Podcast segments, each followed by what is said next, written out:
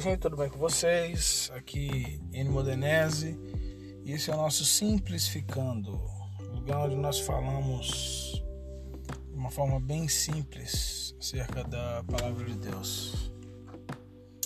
E hoje, nosso tema hoje, todo dia eu falo que o tema é legal, né? O nosso tema hoje é mudança de mentalidade. Como que a gente precisa mudar a nossa mentalidade, a nossa forma de ver as coisas. E pelo amor de Deus, cara, você precisa mudar a sua mentalidade. Você precisa mudar a sua mentalidade. Romanos, em Romanos 12, Paulo vai falar algo bem interessante para a igreja que estava em Roma. Ele fala assim: Rogo-vos, pois irmãos, pela compaixão de Deus, que apresenteis os vossos corpos como sacrifício vivo, santo e agradável a Deus, que é o nosso culto racional. E não vos conformeis com este mundo, mas transformai-vos pela renovação da vossa mente. Porque para que proveis qual seja a boa, agradável e perfeita vontade de Deus. Tem tanta coisa aqui. Tem só uma mensagem sobre boa, perfeita e agradável é, vontade de Deus. A vontade de Deus é boa, perfeita e agradável? Será? Mas isso é um tema para um outro momento. Mas já dando um spoilerzinho, é sim. Mas a questão é: é por quê? Se é porque me faz sofrer, me faz sofrer não, por que, que eu tô sofrendo? Se é boa porque eu tenho dor, agradável? Ah, vamos lá. Nosso assunto é outro hoje. Rogo-vos, pois, irmãos, pela compaixão de Deus, que apresentei os vossos corpos como sacrifício vivo, santo e agradável. Cara, observa aqui que o Paulo, quando ele está falando aqui com o pessoal, é... ele não está dizendo assim, tranquilinho, falando assim, ô gente, vocês precisam mudar. Não, ele está rogando. Não, eu, eu rogo a vocês. Ou em outras palavras, pelo amor de Deus, você precisa me ouvir, você precisa mudar sua mentalidade. Isso é muito importante. Ele roga, ele implora, né? É, é mais que um pedido normal. Coloca intensidade nisso, pela necessidade extrema que existe da gente mudar pela compaixão de Deus que apresenteis os vossos corpos como um sacrifício vivo, santo e agradável a Deus, que é o vosso culto racional. Que apresenteis os vossos corpos como sacrifício vivo. É, a forma do culto, a forma da adoração, ela mantém alguns padrões existe sacrifício, existe adoração, mas porém os, os elementos, os elementos desse culto, eles vão mudando, mudando não no sentido de perder a essência do seu significado, mas antes algumas coisas que eram é, simbólicas tornam-se mais reais. Reais no sentido de. Ai, aquilo era símbolo disso, no Antigo Testamento era símbolo disso, e outro era símbolo disso. No Novo Testamento, na linguagem do Novo Testamento, não, não tem essa coisa. Agora é, é isso aqui, gente. Já vamos discernir de uma vez.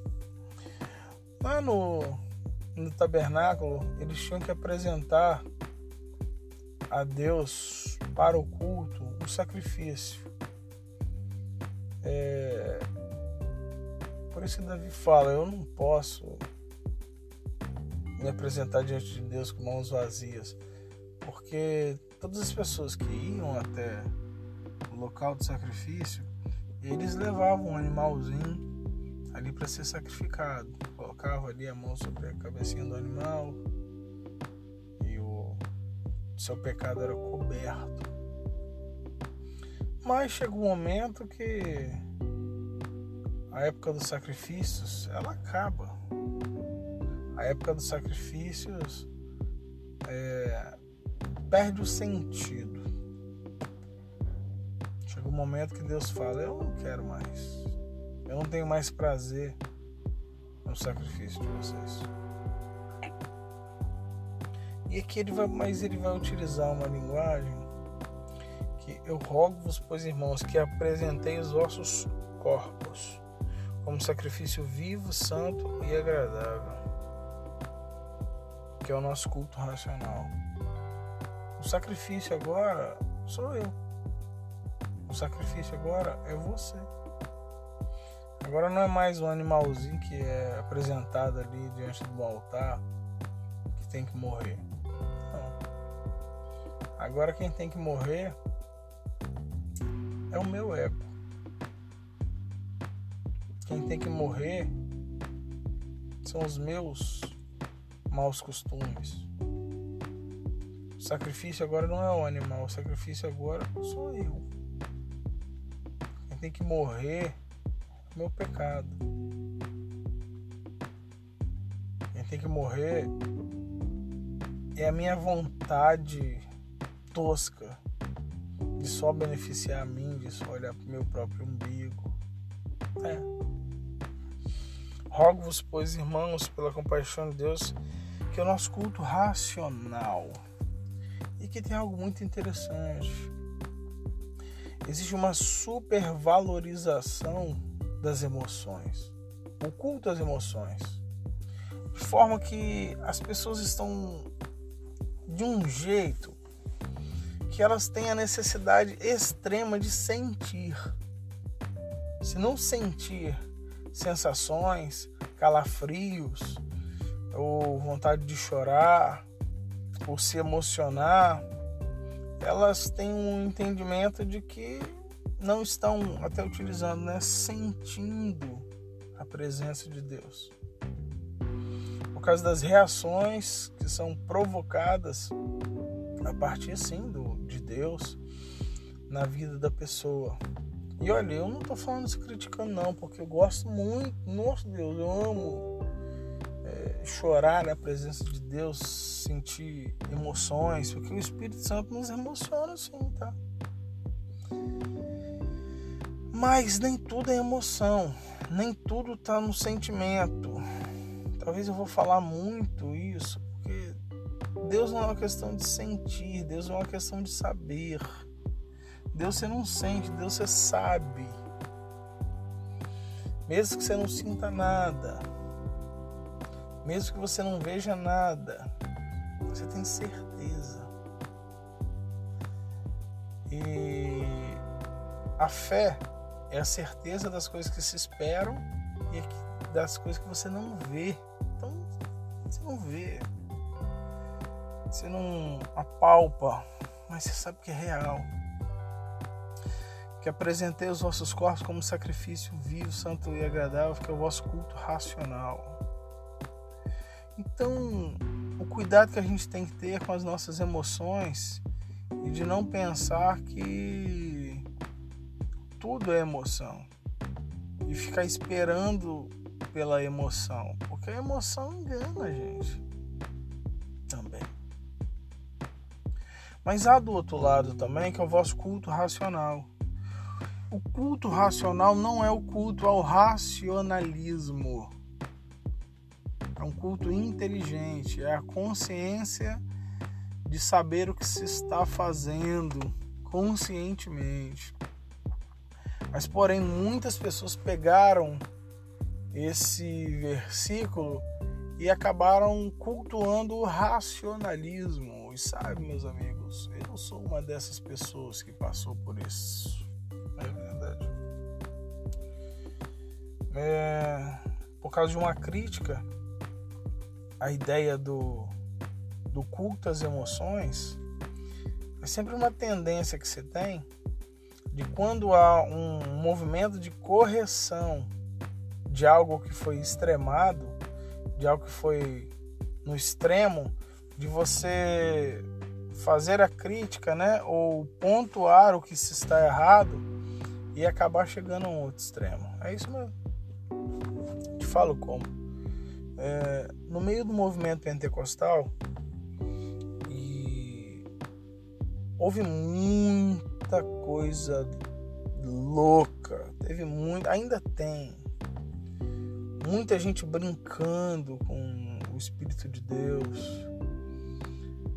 E eu tô falando de algo que eu vivo, porque eu faço parte de uma igreja que é pentecostal.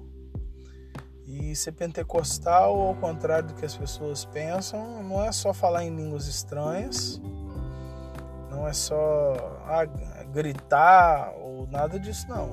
A ideia das igrejas pentecostais é, são as igrejas que acreditam na atuação do Espírito Santo hoje na atuação do Espírito Santo hoje com dons espirituais. Isso é pentecostal, não confunda com o movimento que se vê ou a estética, não. Não tem nada a ver com a estética. Tem a ver com o crer. Tem a ver com crer no que está acontecendo. Só que aí nós começamos a ver muita besteirada, muita coisa, muita meninice, muita bobeirada, gente brincando com as coisas do Espírito Santo, brincando mesmo, brincando com a emoção das pessoas e acaba que por estar ali muitas pessoas acabam sendo muito influenciadas, muito, muito e manipuladas. Uns cabras safados aí que é, utiliza de técnicas com as pessoas para manipular massas, para Pô, cara, tem cara até hipnotizando os outros aí. Né? Falando que é Deus. Poxa. Ai. Tá, isso me deixa um pouco chateado, sim. Claro que deixa. Que é, brincando com as coisas de Deus é um negócio. Mas então começou-se a, a ter muita coisa no meio pentecostal de excessos, de exageros que ultrapassavam aquilo que era Deus agindo, que era Deus falando, e entrava muito da carnalidade e as pessoas vivendo ali uma falsa espiritualidade, entendeu?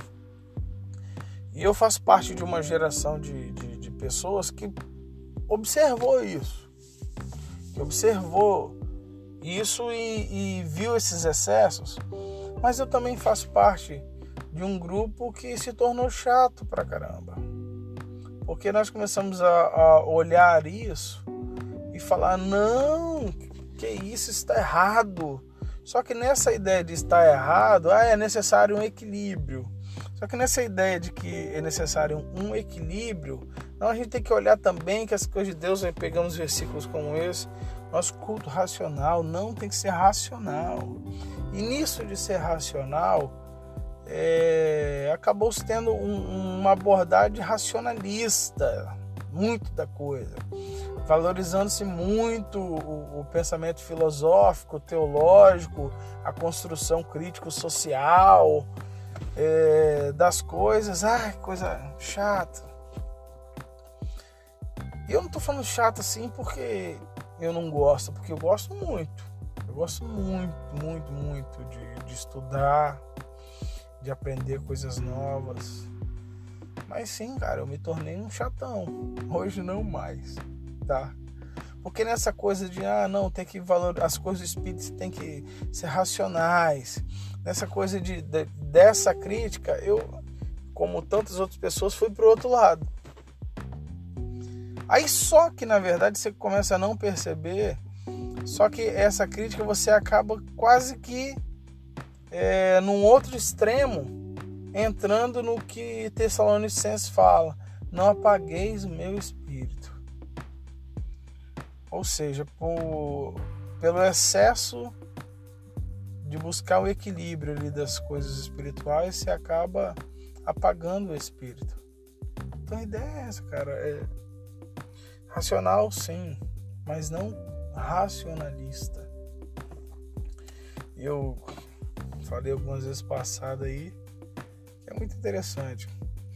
Por causa dessa minha busca, dessa minha aproximação teológica, filosófica, eu fui estudar filosofia, teologia. E é muito bom. Aconselho. Mas eu tive as minhas crises de fé, né? Entre tantas pessoas. Eu tive as minhas crises de fé. E nessas minhas crises, com a minha racionalidade, cara, eu comecei a desacreditar de tudo. É verdade, eu passei por isso comecei a desacreditar na igreja, comecei a desacreditar nas pessoas, comecei a desacreditar em Deus. É isso mesmo. Eu comecei a desacreditar em Deus. É... Eu simplesmente, no meu ego ali, na minha soberba, só ah, tá todo mundo errado, tem isso aqui assim, tal, tal, tal. Nossa, cara. Aí é onde você começa a ir para os cultos. Talvez essa palavra aqui não funcione tanto para a maioria das pessoas, mas tem um grupo específico que sim, que se identifica. Eu comecei a ir para a igreja e agora eu não ia mais para receber a palavra, mas eu me tornei um crítico da pregação chato. É isso mesmo. É... Ao invés de cantar os louvores, de fazer análise sobre a música, não, essa música aqui e tal, tem as questões teocêntricas, cristocêntricas, bibliocêntricas, e sei lá o que, parará, pororô, a estrutura aqui, nossa, cara. falando isso aqui. Tô falando em voz alta é isso. É. Mas eu fiz isso. Eu fiz. E não me orgulho. Mas foi necessário eu passar por isso. Foi necessário eu passar. Eu cheguei num ponto que a minha visão de igreja era que igreja era um lugar onde você vai para assistir uma palestra motivacional e uma boa apresentação musical. Isso aí. Só um mero lugar de uma boa apresentação. Tem uma galera que pensa que é isso mesmo. Mas não é. Estava bem enganado. Eu vi várias pessoas que estavam próximas de mim começaram a desacreditar também.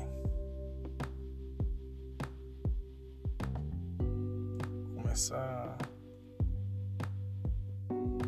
tornarem-se bem críticos. Pessoas muito próximas. Eu tenho um, um amigo que se afastou bastante que até hoje nós estamos juntos, até hoje ele, quando a gente se encontra, ele bem assim, cara, você tá na igreja ainda? Eu falo, cara, eu tô sim. falo, cara, como é que você consegue acreditar nisso tudo? Depois de tudo que a gente estudou tal. Eu falei, cara, agora as coisas estão mais esclarecidas para mim, eu tô de boa eu fui resgatado. Sério, eu, eu, eu vejo isso mesmo. É, às vezes a gente pensa, a gente está num outro momento, que agora é da evangelização mesmo. Eu fui alcançado pelo Senhor Jesus estando dentro da igreja, estava perdidinho dentro da casa do Pai. até ia para lá, me acostumei com aquilo, mas me tornei um religioso idiota. Um crítico imbecil. Eu me tornei. Ai, mas Jesus me resgatou. E por isso o nome desse canal é Simplificando. Jesus me resgatou com a simplicidade. É isso mesmo. Simplificando. Foi onde ele começou a me mostrar que ficar simples, viver uma vida simples é muito melhor. Viver a simplicidade do evangelho genuíno, evangelho genuíno é muito melhor. É muito presepada. é isso aí. E não foi na nos grandes cultos oficiais que eu fui resgatado. Não, não foi. Mas Deus me resgatou, sabe onde, cara? Nas reuniões de célula. Onde a gente ia toda semana e a gente ainda vai, não tá vindo agora que tá num momento de pandemia. E a gente conversava sobre a palavra de Deus daquele jeito tão simples. Comia ali um lanche junto. E aquilo voltou a fazer sentido. e a igreja começou assim, né? Celas. E aquilo voltou a fazer sentido para mim a simplicidade. A simplicidade. onde Deus está ali, né? fala com a gente no nosso coração. Pois é, meus amigos, eu fui resgatado de volta. Não sei se eu já falei com vocês, mas quase me tornei ateu ou agnóstico momento algum eu desacreditei de Deus, não. Então, não chega ateu, não. Porque eu sempre. Não, Deus eu sempre soube. Não, em momento nenhum falar, ah, não, não acredito em Deus, na sua existência. Não, não. Questão de saber. Não preciso sentir. Mas para mim é uma convicção irrefutável. Eu até brinco com algumas pessoas que estão próximas. Cara, eu acredito mais que Deus existe do que você que eu tô vendo aqui agora. Entende? E. Mas sim, eu me aproximei muito, da, tornei tão crítico que aproximei-me de uma ideia de ateísmo institucional, que eu não acreditava mais na instituição. Era algo próximo ao gnosticismo, sim. Ah, vamos, o negócio é, é nós precisamos saber. conhecimento universal, tal. Aí aquela galera que tava junto comigo ali na célula, eu era o líder da célula, sempre fui. Pra falar a verdade pra você, é o que eu mais gosto de fazer. É estar tá junto, sentado, conversando sobre a palavra. É isso mesmo. Eu gosto muito mais do que estar em cima de um púlpito pregando. Ah, é isso aí. Eles achavam que eu estava dando alguma coisa a eles, mas eles que estavam me dando. E eu fui resgatado. Eu fui resgatado da chatice, eu fui resgatado de um ateísmo institucional. Resgatado, sim. Jesus me trouxe de volta, cara. E eu vejo igreja hoje de uma forma tão maneira, tão diferente. Não é algo que me aprisiona, não é algo que me oprime, não é algo que castra a minha liberdade, nada disso. Nada disso. É porque a gente reserva tempo aqui, hora a gente fala só sobre isso. Mas não é algo mais, é um relacionamento, a gente se entende, tem hora que não se entende e tá tudo certo. Tem hora que tá legal, tem hora que não dá. Mas isso foi preciso eu mudar a mentalidade. É. Mas hoje eu quero ficar só nessa parte de rogo-vos pela compaixão de Deus que apresentei os vossos corpos como sacrifício vivo, agradável, que é o vosso culto racional. Grande lance aí, gente. Hum, tá ficando até redundante, né? Que o Espírito Santo ele nos emociona sim, mas a gente também tem o, o entendimento racional. Jesus foi um exemplo disso, né? Cresceu na graça e no conhecimento. Crescer na graça e no conhecimento. Os dois têm que andar juntos.